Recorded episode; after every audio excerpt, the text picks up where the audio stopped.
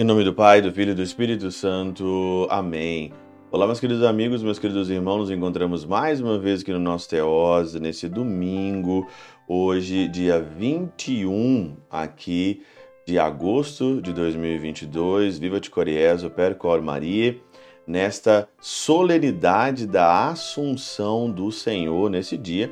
Nós sabemos que nós estamos aqui nesse domingo, dia da Assunção, porque no dia 15, foi na segunda-feira, e aqui no Brasil a gente joga a festa ou a solenidade para o domingo próximo. Se não cai no domingo, então nós comemoramos no domingo, então cai então aqui nesse domingo, nesse dia 21.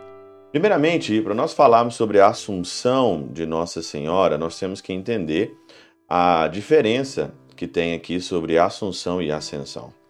A ascensão do Senhor é Jesus que se eleva ao céu pelos seus próprios méritos, pela sua própria força. A Assunção, Maria, aqui, ela não tem força própria para ser elevada ao céu, mas pelos méritos de Jesus, Maria é assunta ao céu. Na teologia, nós chamamos isso, chamamos Maria de figura protológica.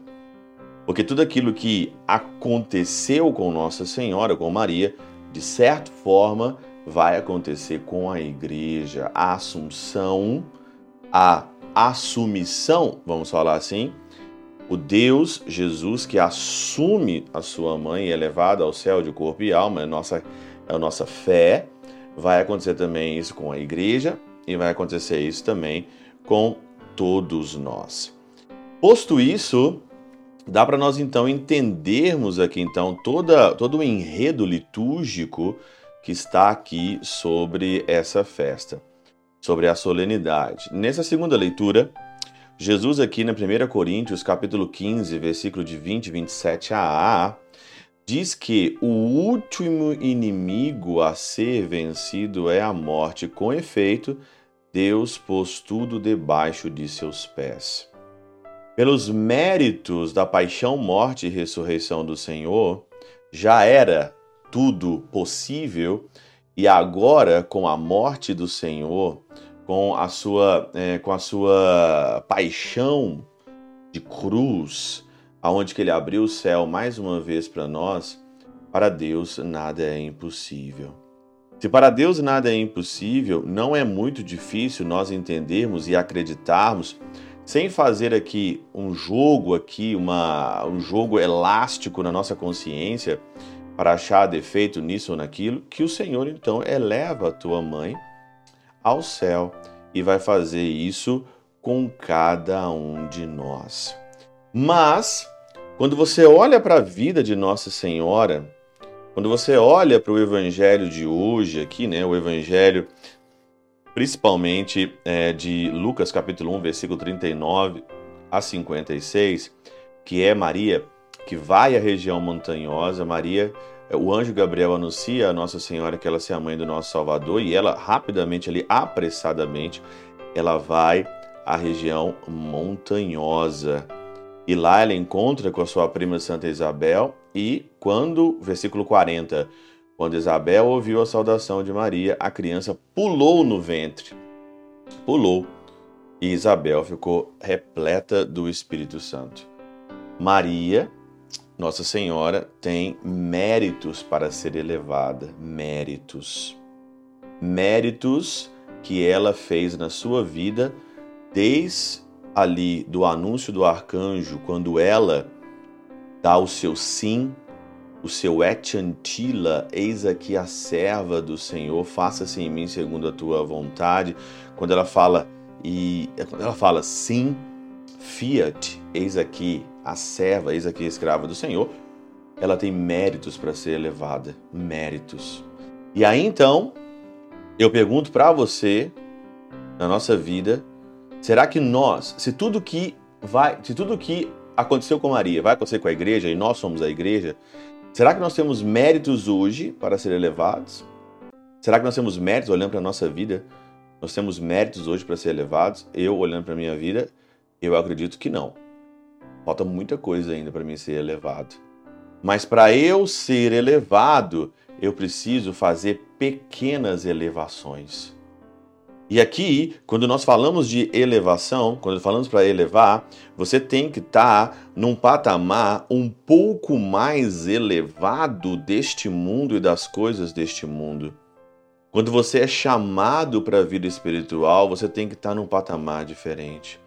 Em tudo, em todas as questões da vida espiritual, você tem que estar tá num patamar diferente. Senão, como é que você vai querer ser elevado se você só continua no raso?